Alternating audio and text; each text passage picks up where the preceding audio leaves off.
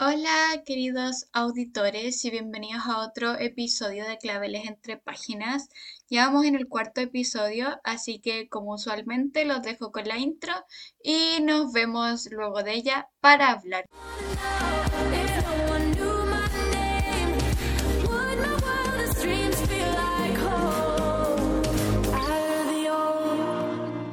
Ya volviendo de nuestra intro usual, hay varios temas que quiero hablar, pero comencemos con que estamos demasiado cerca de noviembre.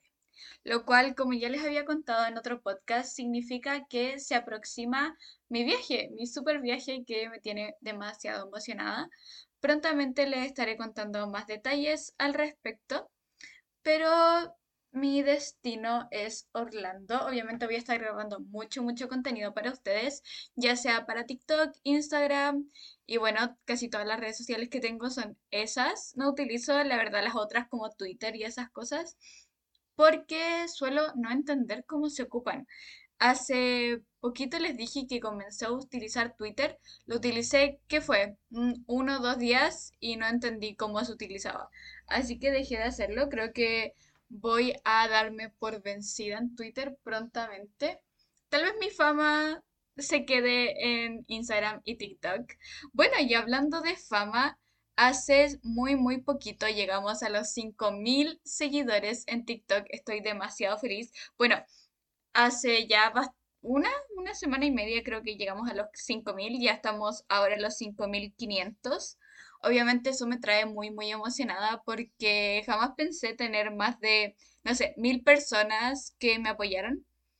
Entonces, nada, me encanta producir contenido para ustedes, me encanta estar en TikTok y me encanta que les guste.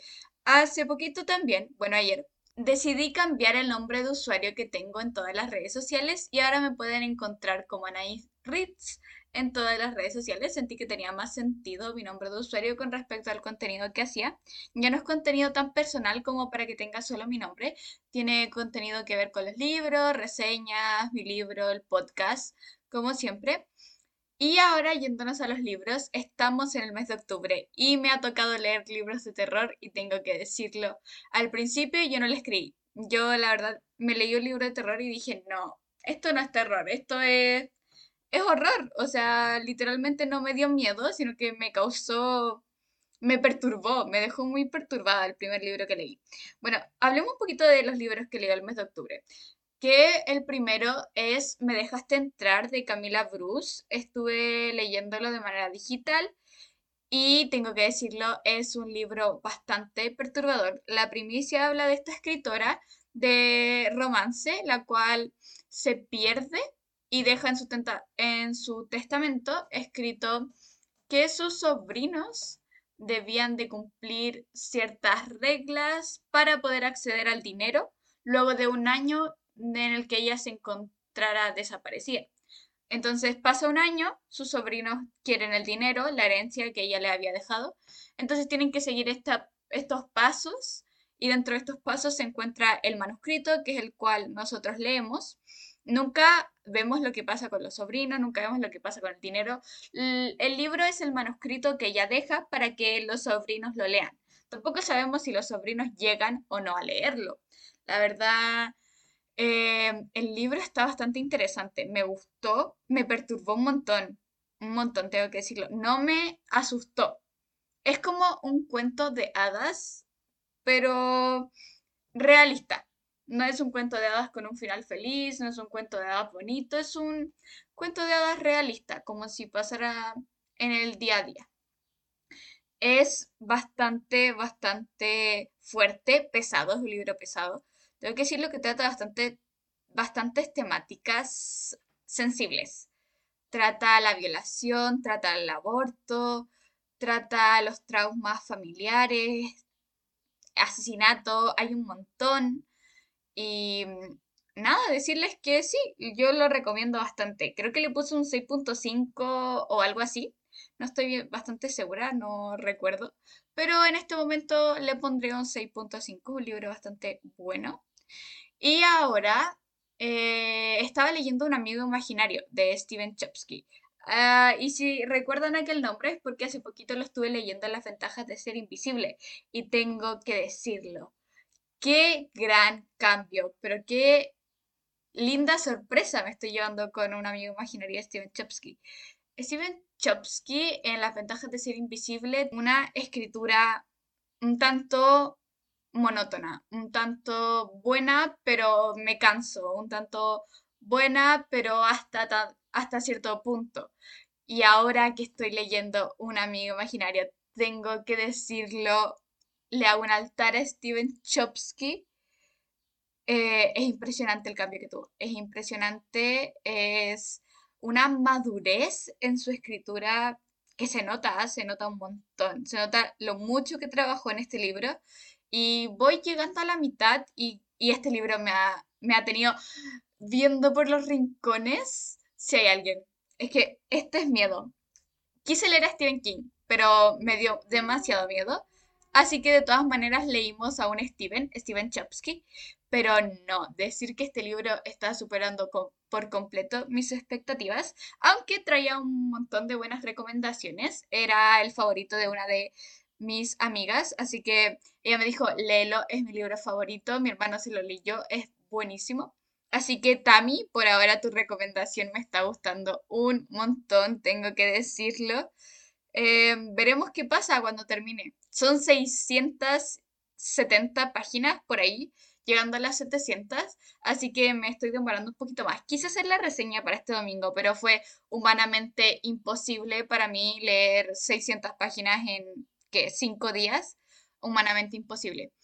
Voy a estar leyendo durante el mes, yo creo que lo voy a meter en el Grab Up del mes de octubre, porque esta semana mi plan es terminar Sombra y Hueso, bueno, empezar y terminar Sombra y Hueso. No es un libro tan extenso, 400 páginas, la cual siento, siento que a pesar de que sean 200 páginas más que, que el otro, eh, es menos denso. El de Steven Chopsky es denso, denso, denso. Y eh, bueno, es terror bastante oscuro. Pero no oscuro como el libro anterior que les comentaba, sino que yo creo que sería una gran serie de Netflix. Si Netflix quiere llamarme, yo le hago los episodios, le digo dónde cortar y le digo hasta el reparto. Soy bastante fan de lo que va del libro, así que ahí tendrán tal vez mi reseña eh, a fin de mes. Y bueno, sí, el plan ahora es leer Sombra y Hueso y em, La magia más oscura, el primer libro de Victoria Schwamp. Así que esos son mis dos planes para estas últimas dos semanas de lo que va quedando de octubre. Emocionada por noviembre. En noviembre tengo un montón de libros que me emocionan demasiado. Quiero leer a María Martínez, quiero leer Cuando no queden más estrellas. Eh, también me va a llegar un libro que me tiene demasiado emocionada. Le voy a hacer spoiler aquí por el podcast, ya que no todo el mundo va a escucharlo. Em, pero sí les voy a decir que este libro me da miedo y le tengo un montón de ganas. Se llama Cartas de Amor a los Muertos. He tenido una obsesión con la lectura en cartas, he tenido una obsesión con las ganas de escribir en cartas, em, pero nada, decir que me tiene demasiado emocionada es un libro que está súper hypeado en BookTok, aunque he visto opiniones bastante ahí divididas, algunos les gustan, algunos no, pero veremos. La primicia de lo que sé es que la, personaje principal sufre la pérdida de algún familiar. Lo que recuerdo pudo haber sido la hermana, pero no estoy totalmente certera. Y comienza a escribirle cartas como a gente que ya murió. Entonces la primicia es bastante buena. Además que luego de haber leído las ventajas de ser invisible, creo que la escritura en cartas me quedó gustando. Quedé con ganas de seguir leyendo ahí escritura en cartas. Mencionar que me he vuelto bastante fan de Steven Chopsky. Pero eso se lo diremos a él. Ah, y el otro día, cuando estaba comenzando a leer Un amigo imaginario, en las dedicatorias salía que Emma Watson inspiró el final de las ventajas de ser invisible. Yo la verdad no lo sabía. Si ustedes lo sabían, pueden hacérmelo también saber. Sería bastante interesante. Yo no sabía, yo no sabía que el libro se había inspirado en ella. Yo pensé que ella salía en la película y ya, pero no tenía ni idea. Todavía no la veo, la tengo pendiente. Tengo pendiente la película de las ventajas de ser invisible. En noviembre no voy a estar viendo ninguna película que no sea Disney. Me estoy haciendo un Excel lleno de películas de Disney. Debería meter de Universal, pero es que la verdad ya nos vimos Harry Potter en maratón, así que no creo que sea necesario. Quiero traerme Harry Potter, tengo unas ganas de leer, pero quiero tener todos. Quiero tener el book set y decir un mes, sentarme y decir, voy a terminar Harry Potter este mes y me voy a leer todos. Pero bueno, eso en algún momento llegará a pasar, tal vez. Es un sueño. Pocas sagas tengo ganas de hacer eso, muy pocas. Me da miedo, me da un miedo las sagas. La verdad soy ese tipo de gente que lee libros autoconclusivos, tengo que ser sincera. Eh, tengo la saga de Culpables de Mercedes Ron y tengo el segundo y no lo he leído. Me da un miedo, sobre todo porque sé que el segundo es, es bastante no sé, tiene críticas divididas. Algunos dicen que es el mejor de la trilogía, algunos dicen que es el peor. Mucha gente opina que de culpa mía debería de haber sido conclusivo. Bueno, ya no entremos como en esos detalles, pero sí, yo soy fan de los libros autoconclusivos. Pero nada, decir que las sagas me dan miedo, mm, definitiva. Ahora ya pasando algo, quería decir que hoy 18 de octubre, el día que estoy grabando esto, es el Día Mundial, bueno, no mundial, no estoy segura si es mundial, no les voy a dar un dato ahí medio trucho, pero sí, hoy es el Día de la Escritora. No el Día del Escritor, no confundan, el Día de la Escritora. Mujer que escribe eh, novela, mujer que escribe poesía, mujer que escribe. Día de la Escritora. El Día del Escritor ya celebra ya a, a todas las personas que escriben sin discriminar género, identidad, nada. Quise agradecerles ayer cuando estaba grabando el podcast, pero no surgió la ocasión. Como les estaba diciendo, ayer fue el Día de la Escritora. El clip que habían escuchado fue grabado desde la tarde de ayer, en la cual tuve una pequeña interrupción por mi familia, así que no pude terminar de grabar. Pero ya aquí estamos. Lo que les quería decir era que agradezco ser parte de la comunidad de escritoras en este momento, aunque me considere todavía amateur. Y quien no se considera amateur en este caso y tiene un libro publicado es nuestra invitada Luisa, pero no les voy a dar tanto detalle, voy a dejar que ella se presente y la conozcan como se debe. Así que, por favor, conozcan a Luisa y adórenla tanto como yo lo hice las dejo con la entrevista.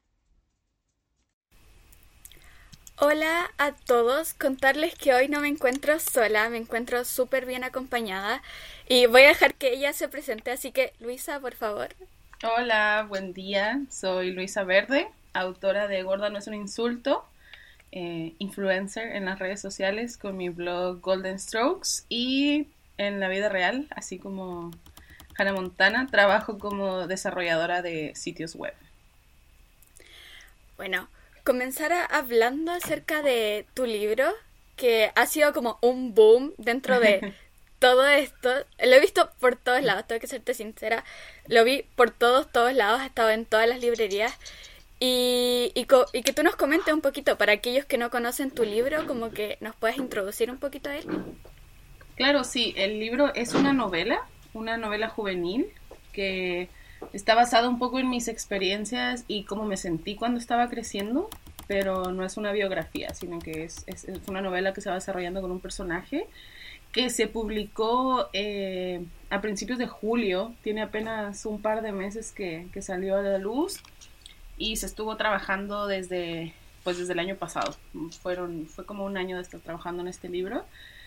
Y mm, qué más puedo decir de él. Bueno, su, su, el desarrollo del personaje se centra en la experiencia de, de vivir eh, en una sociedad que, con gordofobia, que le, que le quiere imponer estereotipos o estándares de cómo debe verse y también cómo debe de ser al personaje principal. Y vamos acompañando a este personaje mientras va creciendo, eh, desde los 14 hasta los 17 años. 17, 18, y vemos cómo, cómo va intentando eh, sobrevivir a todos estos estímulos que, que, le quieren tirar de forma negativa y todas las formas en las que ella intenta, ¿no? Mejorar esa, esa idea que tiene sobre sí misma, sobre cómo se ve, sobre cómo se comporta. Así que de eso va un poco la historia y, lo que intenté plasmar en el libro. Eh, ¿Cómo surge Córdanos un insulto? ¿Surge desde una necesidad de mostrarle a la gente cómo es crecer? Eh, ¿Surge como... ¿A qué, ¿A qué nos lleva? Bueno, em, yo siempre había querido escribir una novela, desde que era muy chica. Siempre me ha gustado mucho este, esta ficción como más realista, no tan así tan fantástica, sino como la vida real, pero con como con el dramita, por un lado, ¿no? Tipo las telenovelas que vemos en la tele y todo eso. Que bueno, hay algunas telenovelas de la tele que son bastante fantásticas. Dramáticas. sí.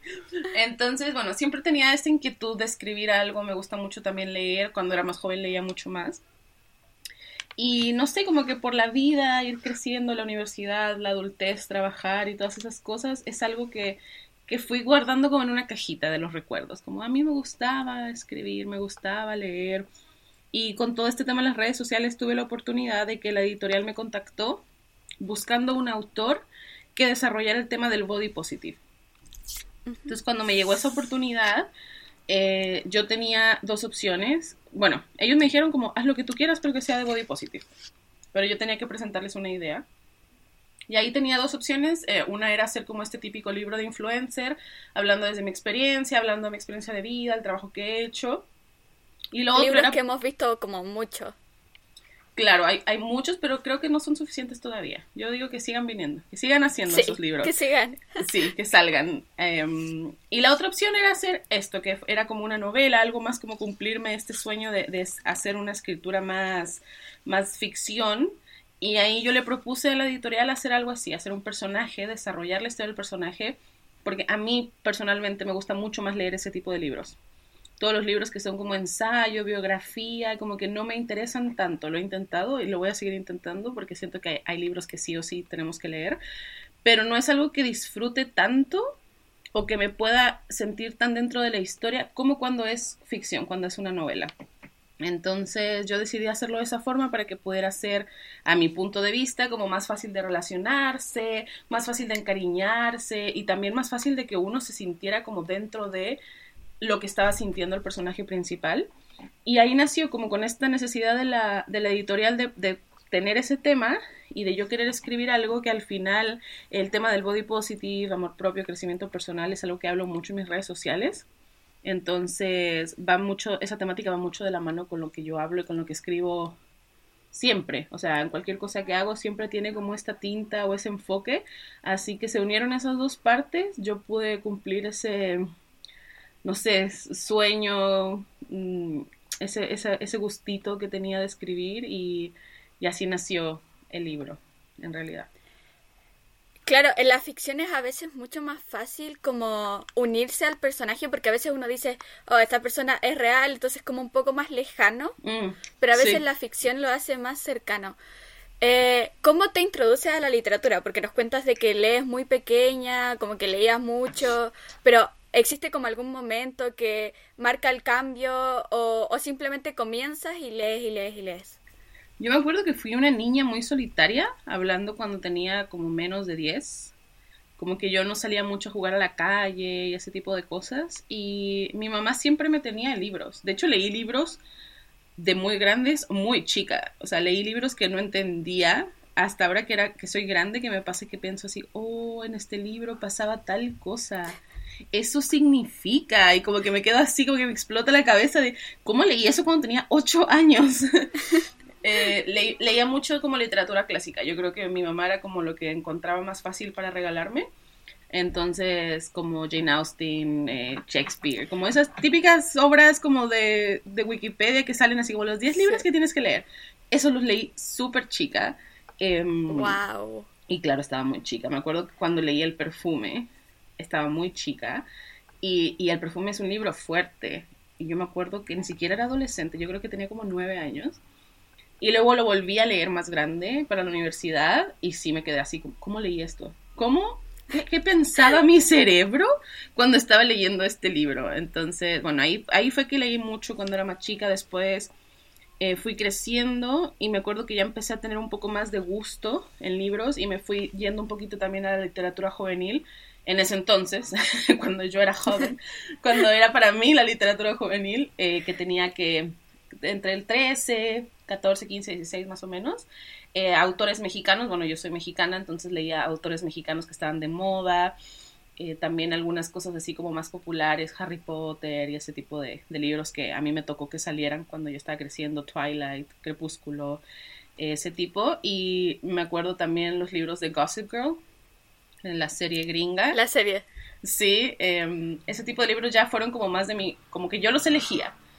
Pero también siempre me quedó gustando mucho la literatura clásica y extrañísimamente me encanta leer obras. Como todos mis amigos se quejaban porque encontraban muy difícil leer obras y a mí me encantaba leer obras, me encanta hasta el día de hoy. Y ahí fue que fui, fui desarrollando eso y te digo que cuando ya entré a la universidad, eh, de a poco lo fui dejando porque al final como que se te empieza a llenar la vida de, otras cosas. Yo, yo descubrí Sí, claro, como de otras prioridades. Sí, yo descubrí muchas otras cosas ya en la universidad, incluido carretear, ¿sabes? Como salir de fiesta, ir a comer con los amigos, que al final igual es necesario para la vida, ¿no? Socializar y todo eso. Y después, bueno, trabajar, todo eso, y ahora ya lo estoy intentando retomar un poco más y volví a mi a este espacio que me gusta de la literatura súper clásica. Estoy releyendo muchos libros que leí cuando era chica que se me han olvidado. Em, no sé, Momo, La historia interminable, ese tipo de libros que, que leí. Bueno, uno que intenté leer y nunca he podido terminarlo ha sido Hamlet, que también lo quiero terminar. Y también... Sí, pero también estoy leyendo como A través de mi ventana, eh, Perfectos Mentirosos, Aquí como... amamos todos esos libros. Súper eh, como los extremos, ¿no? Eh, pero sí. ahora yo estoy como con el... Cuando yo era chica no existía este término del new adult, así que ahora estoy disfrutando todo lo que hay de, de esa literatura y también viviendo estas historias dramáticas que me encantan. I live, o sea, yo adoro. Claro, con este tipo de literatura como que incluye como a la persona que leyó cuando era joven y en algún momento lo deja y como que ahora lo retoma, entonces es como este paso como entre la literatura que no es demasiado juvenil como para que no se identifique y como no tan eh, ya como entrando a los libros como superacionales y todo ese tipo de libros como es como una categoría necesaria dentro de la literatura en general sí, me ha gustado mucho descubrir que, que se están abriendo también esos, esos pequeños como géneros o subgéneros que, que, te invitan a seguir disfrutando lo que te guste, pero que también sea más relacionable, como dices tú. Como ya a mí, yo ya voy a cumplir 30 años, entonces leer de, de chicos de 17, 18, igual me encanta, igual lo hago. Pero claro, leer a alguien como de 25, de que está llegando a los 30, ese tipo de historias también es muy cool que, que, tengo entendido que cuando yo estaba más chica no existían tanto, como que no era tan fácil encontrarlos. No, ahora como que empieza como el boom de esta como subcategoría de la literatura, entonces es como un gran momento para leer ese tipo de libros. Sí, y son divertidos también, me encanta. Sí, preguntarte cómo surge, porque tú viviste en México. Yo soy mexicana. México? Sí. Sí. ¿Cómo surge esto de venirse a Chile? ¿Pasa por algo? O cuéntanos cómo acerca de eso. Sí, pasó por algo porque yo vine de intercambio primero. Vine de intercambio seis meses, vine a estudiar cine, que Chile tiene muy, buen, muy buena producción cinematográfica, entonces vine a estudiar acá ese semestre. Y bueno, Santiago me gustó mucho, es una ciudad, a mi parecer, como bastante moderna, ordenada, limpia, eh, la economía es súper estable en este país comparada a donde vengo yo, así que yo estaba encantadísima. Y a mí siempre me criaron en mi casa pensando en que yo podía irme a donde yo quisiera. Como casi que echándome de la ciudad, así como tú no, tú no tienes que vivir aquí, como que tú puedes irte a donde tú quieras, puedes conocer, explorar, irte a otros países. Muchos de mis primos también viven fuera, entonces para mí siempre pensando en terminar la carrera era irme, irme a trabajar a cualquier lado que yo quisiera y que fuera legal, obviamente. y mm, como vine a intercambio, yo acá ya conocía este país, me gustó, me quedó gustando. Y conocí a un chico también, que eso es como una historia para otro libro porque nos conocimos en un aeropuerto. Lo dejamos para el segundo. no, nos conocimos en un aeropuerto, imagínate. Así que está buena esa historia. Nos conocimos ahí, estuvimos saliendo un rato, tuvimos relación libre, luego estuvimos a larga distancia por un año y medio más o menos. Y ahí me vine a vivir acá ya que terminé mi carrera. porque como te digo, yo tenía el chip libre de irme a donde fuera, a donde yo quisiera, yo ya vivía sola, como que ya terminé la carrera, trabajé un tiempo para ahorrar, se acabó mi contrato de arriendo de allá donde estaba viviendo yo y fue como, bueno, ¿ahora qué? Vendí mi auto, vendí muchísimas de mis cosas, mi ropa, mis libros, mi computadora, mi cámara y me vine a Chile, así, a vivir. Te aventuraste. sí, y de eso han pasado seis años ya. Wow. Ahora, como que justo se viene el 18, como, ¿cómo te sientes con respecto a esta festividad? Porque para los chilenos es como una festividad como, wow, sí. la festividad del año. Me encanta. te gusta. Sí, la paso súper bien. Sí, la verdad es como impactante igual. Yo creo que al principio no sé si fue impactante para ti porque es como que nos preparamos como un mes antes como para que llegue el 18. ¿Sabes qué es lo que más me impacta? Como que aparte que tienen el aguinaldo, las personas que trabajan, que les dan un aguinaldo para esto, cómo es que la ciudad entera se viste para la fiesta. Porque, bueno, yo solo he pasado las fiestas del 18 en Santiago, no sé cómo sean regiones, pero como que de verdad la gente está de otro humor, todos están como mucho más tranquilos, más felices. Y siempre que yo tengo amigos o conocidos que van a venir a Chile me preguntan, como, ¿cuál es el mejor mes para venir? Y yo, septiembre. ¿Por qué está nevando? No, no, no, no. Es que es pura fiesta, como que toda la gente está feliz, toda la gente está contenta y yo ya soy fan, o sea, yo lo único que quiero es que se acabe esta pandemia para poder ir a una fonda y pasarla a gusto, comer, no, es eh, me gusta mucho, la verdad. Y, ¿sabes? Dato curioso, las fiestas patrias de México también son en septiembre, son el 15 y el 16. Ah, Así entonces que doble celebración. Celebro, sí, celebro toda la semana yo. Tenemos toda la semana libre. Sí, sí, yo trabajo con clientes y les digo así como, oye, ¿sabes qué? Del 14 al 20 se cierra, no hay nada y no existe. yo desaparezco, me voy. No busquen nada de mí. ¿Cómo, eh, bueno, parte de el venirse a Chile, obviamente igual es como desligarse de todo lo que tú tenías en México, pero hay mucha gente que dice como que de todas maneras extraña, pero sientes que Chile te abrió las puertas y te hizo sentir como acogida dentro de, del país, como, ¿cómo sentiste eso de las oportunidades? Mira, hablando de oportunidades, así todo el tema del trabajo y todo eso, sí. O sea, de hecho por eso sigo aquí. O sea, Chile me ha dado muchísimas oportunidades, muchísimas cosas que yo jamás pensé que iba a poder lograr. El libro, o sea, el libro es la prueba viviente, porque en México somos tantas personas, o sea, en México somos 125 y tantos millones de personas. Em, ¿Millones? Ay, no, ya, creo que me, creo que me fui muy lejos, no estoy segura. No, sí creo que sí. Somos como ciento veintitantos millones. Eh, en Chile, claro, somos que 17, no llegamos ni a los 20. Entonces, claro, eh, yo veo que aquí hay, mucho, mucho espacio para crecer. Y también, comparado con México, obviamente, y como ha sido mi experiencia, es mucho más fácil hacerlo que, que mi experiencia en México. Entonces, en ese tema, poder trabajar con marcas súper grandes, siendo desarrolladora web, por ejemplo, yo tuve la oportunidad de trabajar para la industria más grande de Chile, que es la minería, que no es así como que tú digas, pues mi industria favorita tampoco, ¿verdad? Pero es la industria que mantiene al país y poder ser parte de eso en México, o sea, hubiera sido casi que imposible porque hay como 700 mil personas frente a mí y lo del libro igual, o sea, aquí en Chile yo sé que hay mucha gente que quiere escribir o que quiere hacer música, por ejemplo, que el, tema de las artes es súper difícil, pero imagínate eso potenciado a la cantidad que hay en México. Entonces me ha, ido súper bien, he podido tener un estilo de vida que jamás pensé que iba a poder tener, la verdad, eh, de donde yo vengo. Y en tema de, de, cómo me ha ido como en redes sociales y todo eso, también fue como que aquí explotó mi carrera y ha sido, ha sido bastante bueno. Socialmente yo creo que es, eh, ah, es distinto, como el tema de amigos y la gente, pero todo el tema de oportunidades, trabajo, e-, economía personal ha sido bacán.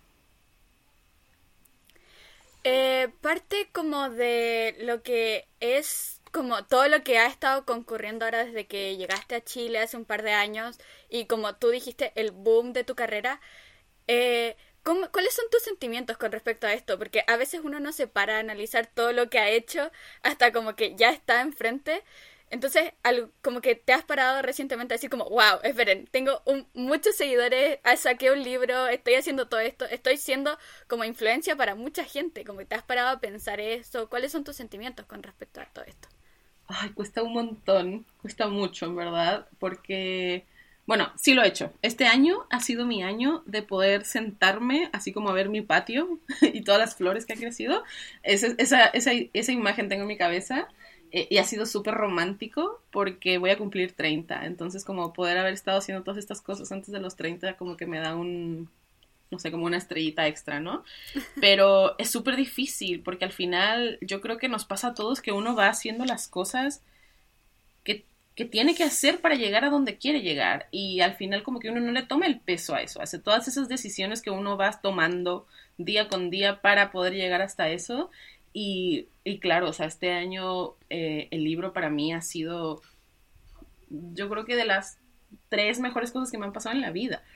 Entonces, e, el sentimiento que tengo cuando lo veo, cuando me llegan mensajes de gente diciéndome que lo leyó, que, que le gustó, que se sintieron relacionados, que les ayudó, bla, bla, bla, es muy surreal todo lo que está pasando, porque es algo que yo tenía tan guardado como un sueño, como algo que quisiera hacer alguna vez, pero así un sueño como ir a la luna o un sueño como tocar el fondo del mar, ¿sabes? Como algo muy inalcanzable y que haya pasado eh, ha sido increíble. He tenido un sentimiento de, de, plenitud en estos últimos años de poder decir, ¿sabes qué? Wow, yo tengo 11 años trabajando en lo que es poner mi vida en Internet antes de que existieran las redes sociales eh, con mi blog, tengo como siete años con Instagram, entonces ir viendo cómo todo eso se ha acumulado con todas las dificultades que ha venido, porque mi carrera ha estado, mi carrera ha estado marcada por, por muchas barreras, ¿no? Primero por mi cuerpo, por mi nacionalidad, porque empecé muy antes o porque empecé muy después o porque también tengo que trabajar para poder mantenerme y todas esas cosas.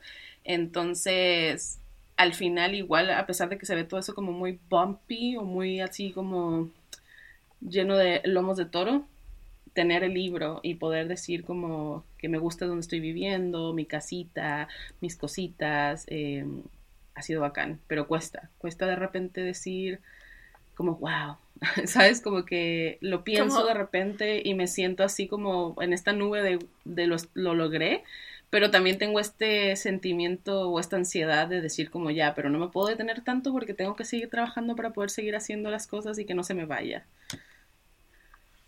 Claro, pero al final como tú nos hablas de las dificultades que has vivido en las redes sociales, eh, como qué le dirías a alguien que recién parte de las redes sociales, que recién como que se adentra en este mundo en el cual tienes que transmitir como al final una pantalla de lo que es tu vida, porque al final todas las dificultades te las llevas tú. Entonces, como, ¿qué le dirías a alguien que recién empieza? Uy, es súper difícil darle consejos a alguien que está empezando ahora, porque cuando yo comencé, todo era muy distinto. O sea, cuando yo comencé, el consejo era como, sé tú mismo, hazlo por diversión, no lo hagas por los seguidores. Pero yo sé que hoy día las motivaciones son súper distintas y también sé que hoy hay estrategias que uno puede seguir para lograr los objetivos que tenga, ¿no? Típico que, que tú te metes a Instagram y alguien dice así como, ¿cómo crecer en Instagram? Publicar una cosa todos los días y subir no sé qué y ese tipo de cosas. Cuando yo comencé, eso no existía y son cosas que yo sigo sin practicar, porque al final mi motivación nunca ha sido tener seguidores, nunca ha sido trabajar con marcas, ni siquiera era escribir un libro. O sea, mi intención siempre ha sido tener amigos. Esa ha sido como mi, mayor intención. Encontrar como una comunidad al final. Eso claro. Pero, ¿qué le diría a la gente? Bueno, eh, que revise sus motivaciones y que acorde a sus motivaciones arme una estrategia para... Ay, perdón. Acorde a sus eh, motivaciones, arme una estrategia que le haga llegar a ese objetivo. Y creo que si tu objetivo es, por ejemplo, hacer amigos, eh, buscar qué forma puedes conectar con la gente, de qué, de qué forma puedes tú mostrar tu personalidad para que la gente conecte contigo. Si es, no sé, conseguir seguidores porque quieres trabajar con una marca o porque quieres que este sea tu trabajo profesional, tomártelo como un trabajo profesional. Ser una persona ordenada, que se levante temprano, que haga el trabajo, eh, y ese tipo de cosas, yo creo que ahora las redes sociales dan muchísimas oportunidades también para, para alcanzar nuevos públicos, para mostrar trabajo, para mostrar información. Entonces creo que es súper importante que cuando alguien quiere ponerse ahí, eh, siempre tenga algo que entregar, ¿sabes? Un, conocimiento, entretención, información, cualquier cosa como que, que, aporte al mundo. Yo creo que de ahí... Al final es como, eso es lo que la gente busca, como, ¿qué me puede entregar esta persona para que yo la siga? Al final es como un dar y recibir. Claro, y eso ha cambiado mucho, porque cuando yo empecé en las redes sociales uno seguía como porque sí nomás, ni siquiera había, uno ni siquiera pensaba en una intención cuando, cuando seguías a alguien, ¿sabes? Y ahora, claro, si yo veo a un, a un, a un no sé, un TikTok o un Reels o una foto que me gusta, me hace reír, me hace pensar, es como ya, quiero ver más esto, quiero, quiero continuar con este sentimiento que me hace esta, esta publicación. Entonces creo que es importante saber eso. Y yo creo que al final del día eh, lo más importante si estás trabajando en lo que sea en realidad, pero en redes sociales, es poder sentarte y ver las cosas y sentirte orgulloso de lo que estás poniendo ahí. Y de lo que estás logrando, de lo que estás haciendo. Entonces, ese sería mi consejo. medio, medio rebuscado, pero es que en verdad em, mis motivaciones de todo esto son súper distintas. Y ahora igual me cuesta. Me cuesta aceptar eso y ver cómo es que eh, hablando como de números o de alcance, yo no he crecido tanto a comparación de otras personas, pero porque al final yo decidí seguir con el rumbo que yo tenía y quizá el año que viene decida cambiarlo, pero hasta ahora así estamos bien. Te sientes cómoda con, lo que estás haciendo, claro. Sí. Hablando ahora de, ya salió el libro, ha estado un tiempo en librerías ya. Eh, ¿Cuáles son como, hay nuevos proyectos o seguimos como en esta misma como situación como de voy a hacer lo que me gusta y voy a ver lo que me trae el destino? ¿O tienes algo como preparado? las dos. Primero, bueno, el libro se va a publicar en México el mes que viene. Así que felicidades. gracias, eso me tiene muy expectante. Todavía no sé nada, no sé qué hora, no sé qué día, no sé dónde. Entonces estoy así como mordiéndome las uñas internamente porque uso uñas acrílicas, así que no puedo. Eh, porque no sé nada, no sé nada, nada, nada. Entonces, a ver, la próxima semana ojalá ya me lleguen más noticias. Pero lo que me han dicho es que en octubre llega a México y ahí va a ser, va a ser fuerte, va a ser fuerte. Eh, estoy un poco triste porque no voy a poder estar allá. Pero bueno, ahí me las voy a arreglar cuando vaya a visitar a mi familia. Voy a ir corriendo a la librería que iba siempre y poder ver mi libro ahí, que mi familia lo pueda comprar, mis amigos de allá. Y y que empieza a llegar el mensaje a, a, otro país, a otras personas que, que, no me siguen, ¿sabes? Porque cuando yo lancé el libro, cuando me dijeron que íbamos a hacer un libro, yo dije, bueno, tengo estos tantos seguidores, este buen bonche 20 mil, creo que tenía 20 mil en ese momento. Dije, ya, de aquí lo compra un 10%, de ese 10%, o sea, de aquí le interesa un 10% y de ese 10% lo va a comprar otro 10. Dije, ya, ok. Eh, pero bueno, después unos videos se hicieron virales en TikTok, en Instagram, y lo empezó a comprar mucha gente que no me conocía, y ahí yo ya empecé a, impactarme. Y cuando me dijeron que si iba a ir a México, bueno, eso va a pasar, va a pasar todavía más, porque en México yo no tengo tantos seguidores mexicanos. Entonces estoy ahí un poco expectante de esa, de esa noticia y todo lo que se venga con eso. Y estoy preparando otro proyecto que va más por este lado que dices tú, como de voy a hacer lo que me gusta y disfrutar el proceso y ver qué sale. Pero el ver que sale igual lo estoy controlando un poco porque eh, voy a lanzar unos productos a fin de mes que van, que van de la ah. mano con, con, mi lado artístico que he estado intentando explorar más este año. Después de escribir, como que se me soltó mucho esa necesidad de crear. mucha gente dice eso, como que la escritura lo lleva como a terminar, no sé, pintando, haciendo otro tipo de cosas. Exactamente, como que ahora yo estoy pegada mucho en, seguir escribiendo, estoy haciendo collage, he estado intentando ilustrar, eh, me gusta mucho pintar, entonces como que explorando toda esa parte artística, eh, voy a sacar una línea de productos. Hay una línea de productos, son dos, son dos cosas. Eh, son dos productos que, que van acompañado de esto, de esta parte artística, de esta parte manual que se vivió mucho también en la pandemia, como de, entretenerte, darte un tiempo sí, para como para buscar entretención y, y, no volverse loco al final. Sí, y que van acompañado de este mensaje que te digo que le pongo a todo lo que hago y que tiene que ver con el cuerpo, con el amor propio, con la gordura y todo esto que me acompaña en mi mensaje siempre. Vamos a estar al pendiente ahí cuando salgan. Sí, a final de año van a estar ahí, a ver, a final de año, a final de mes, perdón. Eh, ahora, de hecho ahora voy a empezar a sacar unas fotitos y grabar unas cosas para tener para publicar. Decir que yo vi tu video de TikTok en el cual vas a la librería y ves tu libro en grande. Y tengo que decir que yo me emocioné un montón, de verdad. Y ahora que hablas de tu libro saliendo en México también, como que se me puso la piel de gallina al pensarlo, como en la emoción que tienes que sentir tú. Cuando me llamaron para decirme eso, porque yo siempre pregunté si se iba a poder lanzar en México, porque pues soy mexicana, ¿no? Entonces yo decía como que se lance ya. Y la editorial me dijo, mira, lo vamos a intentar, pero no es tan probable. No pescan tanto, eh, México es un público gigante, entonces como que no te emociones, puede que sí, pero más no. Entonces, mm, no me emocioné tanto, fue como ya, bueno, ya fue. Y cuando se hizo viral ese TikTok que dices tú, eh, como 60% de las vistas de ese TikTok, que son casi 3 millones, son de México.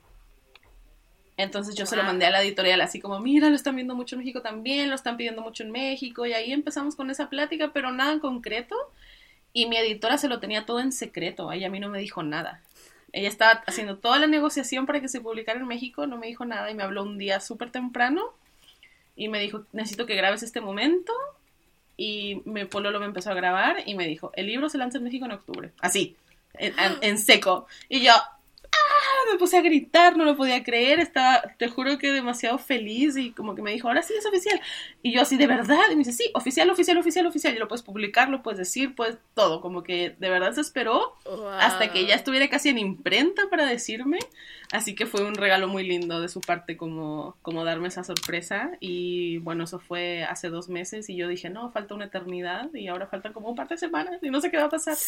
Pero ahí se viene. Falta súper poquito. Sí. Ahora, van yéndonos como a esto de lo que tú como más hablas en tus redes sociales, el body positive.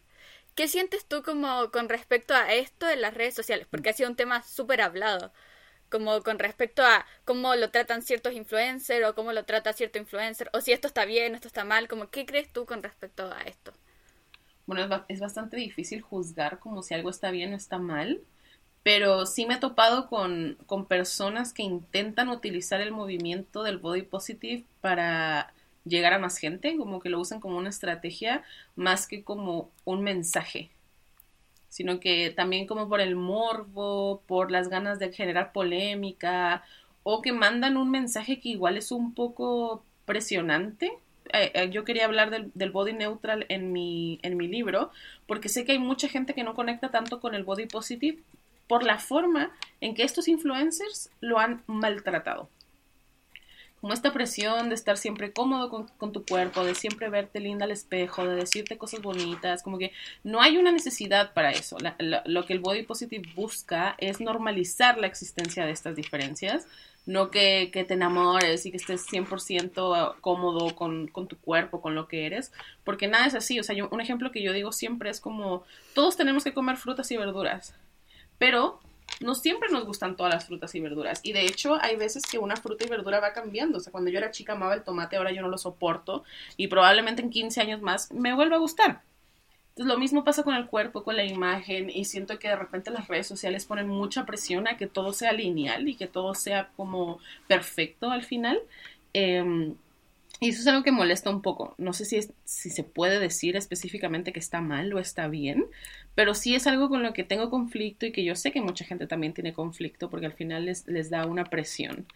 Pero por el lado bueno, hay mucha gente que sí trata bien este tema y que no solo lo, lo, habla, sino que empieza a tomar acción al respecto en las oportunidades que tiene de trabajar con marcas, en las oportunidades que tiene de trabajar con medios, hablando sobre estas cosas, disruptiendo un poco como la, el status quo que hay alrededor del tema del cuerpo y de la imagen, eh, sobre todo aquí en Chile, que los estereotipos son bastante cerrados, limitados. Sí.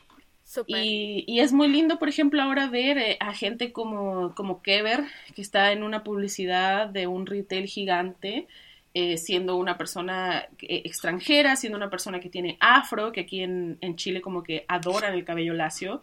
Em, verla usando maquillaje colorido, fuerte, llamativo, que también aquí es algo como nuevo, por así decirlo. Y eso es algo que se ha dado gracias a las redes sociales, a las comunicaciones que se han trabajado por las redes sociales. y también todos los mensajes que nos llegan a nosotras acompañado de las historias de me atreví a ponerme esta prenda que tanto quería y me sentí súper bien, o me atreví a hacer esto, me atreví a hablar al respecto con mis padres, con mi pareja, con mis hijos, que a mí me ha tocado este, escuchar historias de personas que leyeron el libro y que me dicen, ¿sabes qué? Me di cuenta de cómo me trato yo y todos los traumas que tengo de chica, pero también me estoy dando cuenta gracias al libro o gracias a lo que dices en tus redes sociales de cómo trato a mis hijos. Y eso para mí ha sido, ha sido muy bueno, porque al final ya el mensaje trasciende no solo a una persona, sino a, Como que una familia. El cambio. Sí, y creo que las redes sociales eh, han sido muy buenas para eso. Y no solo hablando del cuerpo, sino también del feminismo, de, del racismo, del clasismo, entonces todo, todos los temas sociales creo que se han encontrado una, una buena entrada por ese lado, ya que los medios tradicionales como que no, no aportaban mucho. Entonces, hay como una que dualidad. encuentran un espacio. Sí, sí, sí, sí, ahí hay un espacio mucho más abierto para hablar al respecto y al final creo que todo en la vida tiene su lado bueno, su lado malo, tiene sus extremos, pero creo que es importante que lo que uno siga venga de verdad unido a un mensaje que tú veas que apoya y que aporta y que te hace sentido y dejar de apoyar estos mensajes que no lo hagan, o sea, mensajes que, que sean dañinos para la sociedad, para otras personas, porque al final, cuando las redes sociales comenzaron, eh, no eran nada, eran un espacio de entretenimiento. Ahora no, ahora las redes sociales tienen voz y voto en todo lo que se hace en el mundo. Entonces, el seguir a una persona, el dar like a una persona, el comentar, es literal apoyar a esa persona que tenga una plataforma y siga hablando al respecto. Entonces, creo que es súper importante saber a quién le estamos dando nuestra atención y nuestro apoyo de esa forma para que podamos seguir generando cambios que sean positivos para el mundo. Claro, porque al final a veces uno le da como apoyo a cierto, eh, no sé, influencer que nos muestra esto que es él en las redes sociales, pero detrás puede ser un montón de cosas. Entonces, Sí. igual es complicado eso de que como buscar el influencer que más te acomode y, y que esa persona detrás de cámara sea igual de buena de lo que tú piensas. Eso igual es difícil. sí, igual Sí. es difícil. A mí me ha pasado un par de veces con, con influencers que después te enteras de cosas y es así como, oh, no puede ser, y yo tanto que lo quería. Casi que se siente como, oh no, una, Una traición. Sí, como una traición al final. Sí. Y yéndonos más como al tema de, de tu género como mujer, dentro del el área de las redes sociales, y uno entiende que el machismo está en todos lados. ¿Has tenido como algún tipo de experiencia en el cual tu género fue como un detractor? Porque mucha gente, o sea, muchas mujeres lo viven, entonces... En las redes sociales creo que no, pero en mi trabajo sí. En las redes sociales la mayoría de los mensajes haters que he recibido han sido de hombres, eso sí. Eso es algo que, que tengo bien claro, porque, eh, bueno, ellos piensan que nosotros seguimos siendo como un objeto para su placer y cuando se dan cuenta que uno no, no lo es, o cuando uno no lo quiere ser, o cuando no es como a ellos les gusta, ahí es que me han llegado mensajes así como respecto a mi cuerpo, respecto a cómo hablo, cómo me he visto. Pero de ahí en fuera, creo que no logro ahora como pensar en un momento que haya pasado algo, algo por, ese, eh, por, ese, por esa razón. En mi trabajo sí, so- cuando estaba estudiando también, como que se me hacía menos por, por ese motivo. Y, y en, en los puestos de trabajo eh, que he tenido aquí en Chile, la verdad no me ha pasado tanto tampoco. Solamente el hecho de que somos menos, o sea, yo trabajo en tecnología y siempre somos menos mujeres, me ha tocado trabajar siempre con grupos de hombres, y, pero hasta eso que no me ha tocado ninguna experiencia negativa, la verdad. Qué, qué agradable escuchar que no te ha tocado ninguna Sí. experiencia negativa porque suele pasar y suele ocurrir bastante. Entonces es agradable cuando alguien dice como que no me ha pasado, entonces siente como, ok, tengo esperanza, tal vez no me pase y se siente así. Sí, yo, Ahora, sé que, yo sé que he tenido suerte, eso sí. Yo sé que he tenido suerte y vivo con el miedo, claro, de cada paso que doy encontrármelo porque es algo que está, pero he tenido suerte que no. Ahora volviendo un poco como a este proceso de escritura, eh, cuéntanos, ¿cómo fue tu proceso a la hora de escribir el libro? Porque tuviste que presentar este proyecto a la editorial, entonces, ¿cómo, cómo construiste esto? Yo siento que soy súper organizada, entonces eso igual me ayudó a tener clara la visión. eh, lo primero que hice, bueno, fue contarles así a vos. Nos juntamos en una reunión de, de Zoom, ponte tú, y les conté, miren, tengo esta idea, que pase esto, que se trate de esto, que tenga esta protagonista que le pasen estos hitos, estas cosas importantes que, que le vayan marcando la vida. Y fue como, ya, ok, eh, entréganos un capítulo, a ver qué tal. Y ahí escribí un capítulo, que el capítulo en el libro tiene como, no sé, ocho páginas creo, o menos, y en la vida real son como 17. Carta. Es gigante el primer capítulo porque ahí yo me fui como loca, así describía la silla que tenía cuatro patas, que era de madera, así muy, muy intensa. Eh, y por eso, gracias al cielo que hay editores. Em, sí. Pero sí fui ahí escribiendo eso y me hice como un índice de los temas que quería tratar ejemplo, hablando de, de, este libro, ¿no? De Body Positive. Quería hablar de la relación con su cuerpo, de la relación de la mamá con el cuerpo de la hija, de la relación de los pares, de los compañeros, eh, este tema que también tocó en el libro de cómo a veces las mujeres caemos en querer validarnos, validar nuestra belleza por una pareja, por tener pololo polola. Eso me hace, eso me hace eh, bien, eso me hace ser bella o me hace como existir casi casi, que creo que pasa mucho en la adolescencia, eh, quería hablar de ese tema, quería hablar del tema del ciber, cyberbullying. Entonces como que me hice un, un índice donde yo iba hablando de esos temas y también lo fui uniendo un poco a ciertas experiencias que tuve en mi vida porque al final como que tenía que agarrarme de algo para poder escribir, ¿no? Y de lo que me agarré todo el rato fue de cómo me sentía yo. Hay muchas cosas que están en el libro que no me pasaron, pero que sí me sentía como el personaje se, estaba escribiendo en ese momento. Entonces hice eso de, de, ordenarlos, después los repartí como en capítulos grandes, que también eso cambió completamente con la edición. Pero estos capítulos me daban como una idea de las transformaciones que iba pasando el personaje y de ahí fui desarrollando todo y como se podría decir rellenando entre medio. Y otra cosa que me sirvió mucho fue escribir la historia basada en el viaje del héroe eso me, dio como un, una línea de tiempo, por así decirlo, en el desarrollo del personaje y, las historias y las cosas que le iban pasando, que me costó, me costó un mundo, me costaba entender eh, un poco cómo unirlo con el viaje del héroe y me costó mucho la parte en la que en el viaje del héroe el héroe cae, que se le llama el abismo, se le llama la muerte. Esa parte me fue muy difícil, creo que fue la parte más difícil de tomar la decisión sobre qué escribir ahí. Pero una vez que pasó eso, ya toda la parte final fue maravillosa, fue como la mejor parte, porque ahí me fluyó todo mucho mejor, eh, me, gustó mucho cómo quedó también. Y ya también ya venía como con el ritmo de estar escribiendo. Yo cuando ya empecé a escribir, eh, me, puse la meta de escribir mínimo una, una carta por día. Porque por el tiempo que tenía, alcanzaba a hacer una carta por día, ¿no? Y había días que escribía dos, tres, cuatro, y había días que escribía una obligada porque, no sé, me tardaba una hora en escribir una. Había días que en una hora escribía tres y había días que en una hora escribía un párrafo, así que me costaba muchísimo.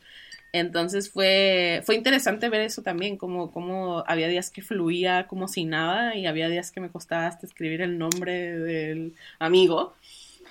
Y hubo un tiempo que con la cuarentena se me hizo muy pesado y fue un mes entero que no escribí nada, nada, ni abrí el documento, así. Y yo estaba, no, me van a correr, me van a decir que no, me van a cancelar, me van a decir qué me pasa, no, va a quedar esto pésimo, voy a tener que escribir al final así como en medio de todo, pero al final todo resultó. Al final pude, me di unas vacaciones, me, tuve que salir de mi, de mi trabajo, em, dejé de trabajar para poder concentrarme solo en escribir. Fueron como tres meses eh, y ahí empezó a fluir mucho mejor ya después de que pasé esta etapa que te digo del, del abismo del personaje, que era como yo me encontraba en ese abismo, entonces tenía que salir junto con el personaje para que me pudiera fluir mejor. Surgir. sí. Y ya como para ir finalizando esta entrevista, que ha estado súper, súper entretenida, eh, cuéntanos cuáles son como tus pensamientos ahora, como que la gente lo tiene en sus manos, como que tiene todo eso por lo que trabajaste, todo eso por lo que estuviste escribiendo y escribiendo y escribiendo, como cuáles son tus pensamientos, porque uno dice, wow, quizás qué va a pensar la otra persona. Y yo personalmente siempre siento que un libro influya o lleve el pensamiento o pensamiento que traiga, siempre es bueno, porque la persona lo leyó y algo sintió. Cuando Mm. yo siento que no siente nada, es como el momento en el que el libro pierde un sentido. Y no sé qué piensas tú con respecto a eso. Qué lindo. Ay, como te digo, es súper surreal. Es un sentimiento muy raro. Eh, me han llegado mensajes preciosos, me han llegado mensajes que me han hecho llorar, que me han hecho gritar, que me han hecho, que me han dejado sin palabras. O sea, ha- han habido varios mensajes que yo los leo y no sé qué responder y lo dejo sin leer y, y tienen que pasar como tres días en que yo puedo procesar eso. Así que ha sido, ha sido muy interesante. La verdad, mi meta, em, quizá era muy egoísta, pero mi meta era poder terminarlo. Yo de ahí, si lo leía alguien, si lo leía una persona, si lo leían tres, eh, era suficiente para mí. Mi meta era terminarlo. Entonces, cuando la gente empezó a tenerlo en las manos, cuando la gente de verdad le empezó a interesar, cuando la gente lo leyó y me decía, me vi ahí, lloré, eh, me vi reflejada, este personaje me cayó mal, pero después lo entendí. eh, todo eso es como, wow, yo hice eso, como de verdad lo pude hacer, como de verdad pude plasmar los sentimientos que quería. eh, y ha sido muy impactante y muy surreal al final como ver esto que está pasando porque no sé si es que completamente no me creía capaz, porque sí me creía capaz, pero había algo de mí que, que se ponía a dudar de qué tan bien estaba realizado. Porque a mí me ha tocado leer esos libros que dices tú, que tú los cierras y es como, ¿para qué leí esto? ¿Cómo publicaron esto? Claro, ¿cómo publicaron esto? Eh, y yo tenía mucho miedo de que fuera a llegar a hacer algo así, tanto por mí, por mi imagen, por mi trabajo, como por el, la confianza que puso la editorial en mí y por el tema que estaba tratando. Al final es un tema súper delicado del que se habla muy poco, entonces era muy importante que estuviera bien hecho para que se tomara en serio. Así que ha sido muy impresionante y me cuesta un poco, sí, como creerlo, porque llega gente muy entusiasmada, muy feliz que lo leyó y le encantó y, y yo digo como, como, como, wow, como que de verdad me impacta y quedo así como, wow, qué bonito, como no puedo creer que lo hice yo, como que, me puedo comunicar con gente que, no, que nunca me ha visto en la vida, que no me ha visto la cara, que probablemente nunca me vea, no sepa quién soy yo, pero que lo lea y conecte con lo que yo sentía hace muchos años y con lo que sigo sintiendo y, y que esté ahí plasmado y que sea algo que pueda ayudar y aportarle a alguien, aunque sea una risa, una rabia, un cuestionamiento en su mente, se me hace impresionante y ha sido un sentimiento muy extraño, como que todavía me cuesta. Todavía anoche recibí un comentario de, de alguien que leyó el libro y, y fue así como, ah, no, no, no, no, no. Estás no, como en las nubes. Sí, me siento así como, ah, no lo puedo creer, como de verdad leíste el que yo escribía, seguro. Seguro que era mío. Claro, seguro que era mío. No era de Jane Austen o algo así como más intenso. Así que ha sido. Ha sido muy mágico. Creo que ese es un sentimiento que tengo. Como que todo ha sido muy mágico. Todo lo que ha pasado después de que te lo terminé. Incluso estarlo escribiendo. Yo volteé a ver a mi pololo porque trabajamos en el mismo. En la misma pieza. Con la cuarentena tuvimos que convertir una pieza en, en escritorio. Y yo lo volteaba a ver y le decía así como. Acabo de escribir una hoja entera acabo de escribir un diálogo, acabo de inventar todo esto, porque esto no me pasó en la vida, pero yo lo inventé como que todo salió de mi cabeza, así como impactado de poder estarlo haciendo. Entonces que la gente lo lea y le guste o, le, o se la pase bien o, o como te digo, que lo cuestione, ha sido como, wow, wow. Todavía Wow. sigo esperando que me llegue una crítica como constructiva, porque no me ha pasado, han sido puras críticas positivas. Entonces todavía sigo esperando que alguien llegue así como, el estilo de escritura le falta tal cosa o algo así como que valide esta parte ya más como editorial o de literatura. Así que si alguien está escuchando esto y quiere hacerlo, yo lo recibo. Lo recibe y es- lo toma. Por favor. Bueno, darte las gracias por haber eh, aceptado estar en este espacio. Darte las gracias por haberme abierto las puertas porque eh, ha sido súper difícil, sobre todo por mi edad, Mm. el hecho de que acepten eh, estar en una entrevista. Pero muchas, muchas gracias. No sé si tienes algunas palabras de cierre. No, darte las gracias a ti. O sea, para mí es un honor poder estar aquí y yo admiro demasiado que estés haciendo lo que haces, como te lo dije cuando me escribiste. Yo también soy una persona que escribió, eh, que, perdón, yo también soy una persona que empezó a tomarse en serio muy joven. Creo que es lo que estás haciendo tú y lo que están haciendo muchos, eh, sobre todo con tu generación, porque nos, nos metieron mucho miedo de que somos muy chicos para. Somos muy chicos para lo que sea. Eh, y yo empecé también a tomarme en serio muy chica y me pasaba mucho que se me cerraban muchas puertas, la gente no me seguía eh, con lo que yo quería o no me creía la, la, intención que yo tenía con lo que estaba haciendo. Así que si aquí hay gente que, que, está pasando por eso, denle. O sea, ahora el mundo está mucho más preparado para eso.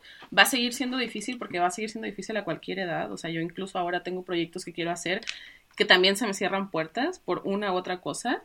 Pero eso, que, que, que, que, crean en ustedes, que se tomen en serio lo que están haciendo, que, que tengan un nivel de profesionalismo eh, decente o, o, alto, porque eso también habla mucho de lo que uno está, está realizando en ese momento y respetar el trabajo, el tiempo de los demás es súper importante pero también que rompan reglas. O sea, yo soy fiel creyente de ir en, en, contra la corriente. O sea, seamos todos unos bellos salmoncitos, eh, rompiendo estos estigmas, rompiendo estos estereotipos, rompiendo estas creencias que la verdad no han, no han llevado a nadie a ningún lado. Al contrario, o sea, todas las historias geniales que leemos en estos libros biográficos son de personas que fueron rompiendo reglas y que fueron creyendo en ellos mismos. Así que yo te felicito y felicito a todos los que estén haciendo lo mismo y, y que sepan que, que, su valor va más allá de lo que dice la sociedad, que su valor va más allá de, de su reflejo, de lo que sean capaces o no de, de, conseguir una calificación plana en el colegio.